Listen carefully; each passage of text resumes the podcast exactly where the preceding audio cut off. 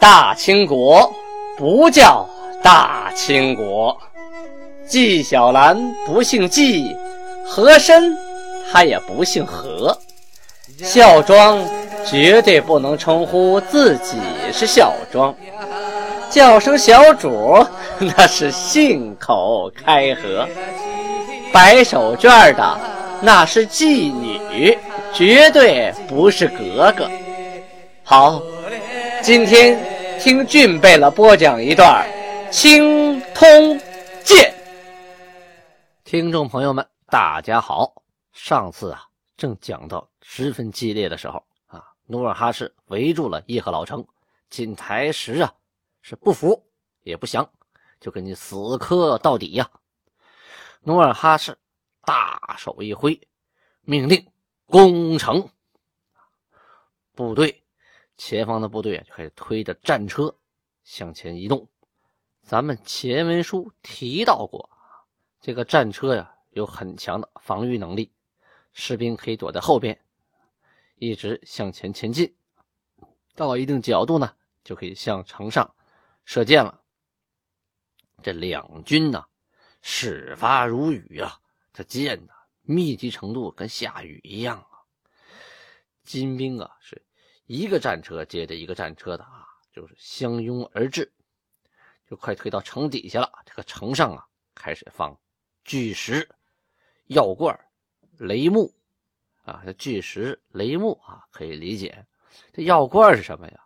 就是一种火器呀，它里边放着火药，往下一扔啊，它有鸟一炸，轰，杀伤力很强啊，而且。里边还有油啊，乱七八糟的东西啊！你崩开以后，它引起火呀，一烧一片的。金兵啊，毫不退缩，就继续往前攻，攻到城底下，接着该怎么办了呢？竖梯子吗？不灵，为什么呀？这梯子不够长啊！这不像说铁岭的那个城，还有开元的城，你搭个梯子就上去了。你坐那梯子呀？你搭上去以后，人爬爬到头，你也够不着那垛口啊！这城特别高，这有的地方依山而建，这十分难攻。怎么办呢？哎，有备而来。攻到城下的金军呐，用手撑起一张张的大牛皮啊，就是用那个大黄牛啊，牛皮晒干了，特别硬，一层一层啊，把牛皮拼在一起，编成一个棚子一样的。但是呢，不止一层。城上边啊，往下扔东西，你这一扔啊，扔到牛皮上了，哎，然后就慢慢咕噜咕噜滚到地上了，你砸不着人脑袋，对人呢就没有伤害。往下射箭，好，这箭呢，牛皮是软的啊，松松垮垮，这一箭呢就给力就给卸了，卸了，就算是你的箭头很尖，射穿了一层牛皮呀，啊，这下边还有两层呢，所以你也不至于伤害到下边的人。下边的人呢，就准备好了敲镐。刨子啊，东西都准备好了，干什么？拆你的城，就是刨，硬刨，就要从底下拆。拆了一波，干不动了，好，这波撤下去，再来一波。啊，这波如果被那个箭射伤了，被药罐炸着了，好，再上一波，就是前赴后继啊。受伤的抬下去啊，后边的新生力量再补充上来。同时呢，战车后边还有弓箭手向城上放箭。你往下扔东西呢，你得躲着我的箭，你也不是那么好扔的。金国的部队啊，本身在人数上就占据着优势啊。攻打到城下呀，到处张开牛皮，就在底下开刨。这一刨起来呀，这城上啊，就觉得脚底下发颤呐，心也跟着发颤的，就凉了半截。这城一旦给刨塌了，刨出个豁口，这人就攻上来了。攻上来了，我们的优势就没有了。没有了优势，单对单、个对个，恐怕就不是对手喽。哎，果不其然，城被拆了以后啊，金军啊就像潮水一样涌上了城头啊。一阵厮杀之后，城上的叶赫部队是边败边走啊，这边打边撤。努尔哈赤冲到城内啊，下令停止战斗，对城内的老百姓啊、军民。就是下令说，只要你们投降，我绝对不杀你们，啊，都留你们一条命。这些人一看大势已去呀，啊，打也是个死啊，投降吧，投降还能保条命，哎，就都投降，都归顺了。然而呢，这里边还有一座小内城啊，是木头的，是锦台石居住的，就是他家老曹、老窝，还有他贴身的侍卫一些随从，这些人呢都誓死保卫着锦台石。锦台石呢，带着他的妻子、孩子啊，就躲在这座楼上。这是一座木头楼，很高很高的啊，建在高处。下边呢有台子，整个这座楼啊就被金兵里三层外三层的围个水泄不通啊。努尔哈赤就命令下边的人啊，不断的向上面喊话，就是劝锦台石投降吧。真的没有再抵抗的必要了，屡劝不降，这个锦台石还真有刚。你怎么劝我，我也就是不投降，死了拉倒。有能耐你就上来杀我。他的妻子啊，就他的媳妇啊，发现这个情况不对啊，当时带着孩子啊，就从楼上跑下来了，就主动投降了。锦台石当时手握硬弓。与侍从重整盔甲相持，意思就是说呀，他跟手下这些人呢，都重新的把盔甲整理好啊，握着强弓，登上楼顶，与金军对峙，就是我战死我也要战的有尊严，战死我也要战的漂亮，我跟你战斗到最后一刻，誓死不降。努尔哈赤一看，这是不见棺材不掉泪啊！啊，下令强攻。这个楼啊，还真的挺难打，很结实啊，攻啊还挺费力气。这个锦台石在上边啊，指挥着手下的贴身侍卫啊，那么几十个人进行最后的抵抗。努尔哈赤一想，算了吧，我不跟你硬拼了，下令砍楼，拿大斧子呀，就是。几个士兵拿大斧子跑到楼底下，开始砍你楼底下大柱子，一斧子接一斧子下去，在楼上的锦台石就感觉脚底下发颤呢。照这么下去，不用多一会儿，楼就塌了。怎么办呢？哎，锦台石自己想出了个主意，放了一把大火呀，这个楼啊瞬间就着起来了。这火一着起来啊，下边这个砍楼的兵啊也都躲了。啊，这着火了，这有火烧了，我就不用砍了嘛。这些金军就躲得老远老远的。可这个火呀，你放起来容易，你想灭它就难了啊！这着起来，楼上的人受不了了。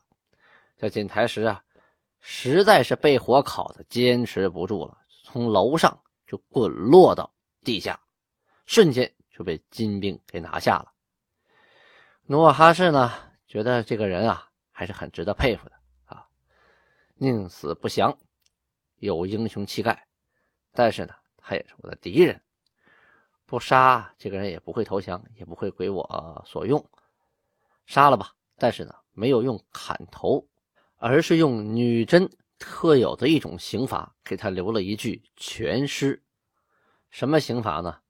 这种刑罚叫缢啊，是个绞丝旁加一个溢出的溢，意思就是勒死。用什么勒呢？用打仗用的弓弦，就是行刑者呀，站在锦台石的身后，把弓弦套他脖子上，然后用脚踹着他后背，使劲这么一拉，这弓啊是有张力的，一拉就弯了，弓弦也开始松，然后就拧这个弓，一圈一圈，拧不了几圈，这弓弦紧的就把脖子勒住了，不多一会儿啊，这个人呢就会气绝身亡。虽说呀。都是死刑，但是这种死刑啊，杀人不见血，而且呢，还能给呃被杀者留一具全尸，而且呢，比那种啊高高的吊死那样好看的一些啊，比吊在那树上那要好看多了。有人就说了，反正都是个死嘛，死了以后谁还知道啊？啊，还管你怎么死？其实也不然啊，他那个时候呢。人有他自己这个世界观，同样是敌人值得尊敬的话，那我就不砍你的头，不让你尸骨分家，能让死者得以全尸啊，这也是对死者的一种尊敬啊。咱们划分两头，再说皇太极那边啊，围着新城，正在攻打，双方交战正酣呐，互有伤亡。这位不阳谷啊，在城内啊，正在瞭望战事，突然看见老城那边啊，中间起了大火，浓烟四起，知道坏了坏了，我的哥哥命休矣呀！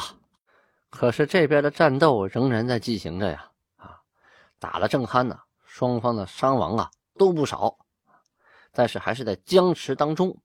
当时协助叶赫。守新城的还有一部分明朝的部队，这部分部队啊，都是火器营的兵，都拿着火铳、火炮啊，这长短的火枪。他们这个兵的战斗实力是很强的，但是呢，这子弹总有打光的时候，炮弹也总有打没的时候啊。都打完了，这火器兵你不能拿着这个火铳跟人家拼，大刀拼呢，那你就吃亏了呀。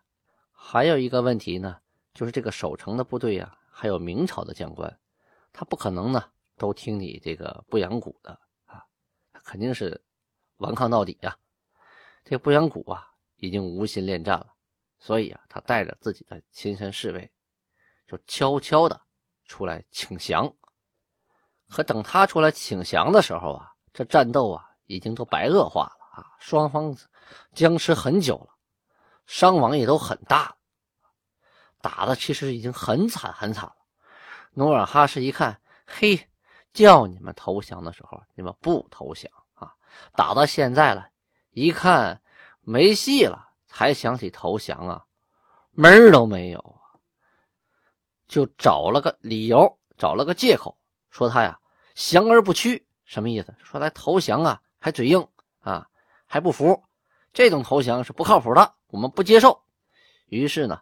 跟他哥一样，一一杀之，什么意思？也是一死了，就是给拿弓弦勒死了。这场战斗啊，明朝帮助叶赫守城的将官和士兵一个没剩啊，全部阵亡。这波人马呀，首先呢，投降的少，哎，他们不愿意投降，因为他们是。汉人部队，再其次呢，他们投降啊，这个女真这边部队也不能接受他，这金国的部队照样会把他们杀了。为什么？这帮人的战斗力太强了，他们杀了太多女真人，他们玩的都是枪和炮啊，一炮过去，战车就翻了，排枪一响，啪啪啪啪啪啪啪，那死人得死多少啊？所以啊，他恨他们，你们都是汉人过来帮叶赫啊守城，打我们。我们攻城死这么多人，恨你恨的还投降啊，恨不得杀你几百遍呢。所以啊，这波的汉军部队是一个没剩，全都阵亡了。这场战斗之后呢，金国的部队啊，将两城的军族百姓，还有境内各个部落的啊百姓，都归拢到一起，人呐，都是过好几万呢，其中啊。挑出了精壮的啊小伙子九千余名，编入了八旗，哎，当了旗人。这入了旗籍呀，当时看啊没什么，但是子孙后代可就跟着享福了，因为入了旗籍，你战斗啊牺牲啊就有抚恤金的，生下来孩子有人给你养，媳妇还有寡妇银子。如果战争没牺牲呢啊，你平常生活有人给你发钱，还有给你分地，所以啊。当旗人呢，就是铁杆庄稼，也不用种粮食啊，你就能活一辈子，而且活得还很好。叶赫部落的二城被攻陷的好消息啊，瞬间就传到了金国。金国举国上下呀，都为之所振奋，国中人无不喜悦呀，互相奔走而告之曰呀，就说叶赫、开元、铁岭都被我们攻下来了，嘿嘿。以后这辽东地区，你还靠着什么跟我们金国对着干呢？最开始的时候啊，开元和铁岭相继陷落以后，这个北关呢，就指的叶赫呀，就显得十分的孤立啊，孤立无援呐。身边朋友都被金国给灭了，于是啊，他就跟那个林丹汗啊就结亲，约好的，这蒙古一定来帮我。可是后来在铁岭这场战斗中啊，宰赛。啊，被努尔哈赤给抓住了。这下子蒙古的诸部一看，这不能出手了，出手了我们主子命就没了。哎，所以就采取了观望的态度，就不来帮忙。这回北关亡了之后啊，沈阳的明军啊，沈阳城的，一听这消息，吓跑了一大半啊！哎呀，当时熊廷弼就急了，马上派守道严明泰，这守道是个官名啊，就派的严明泰过去，赶快去安抚一下。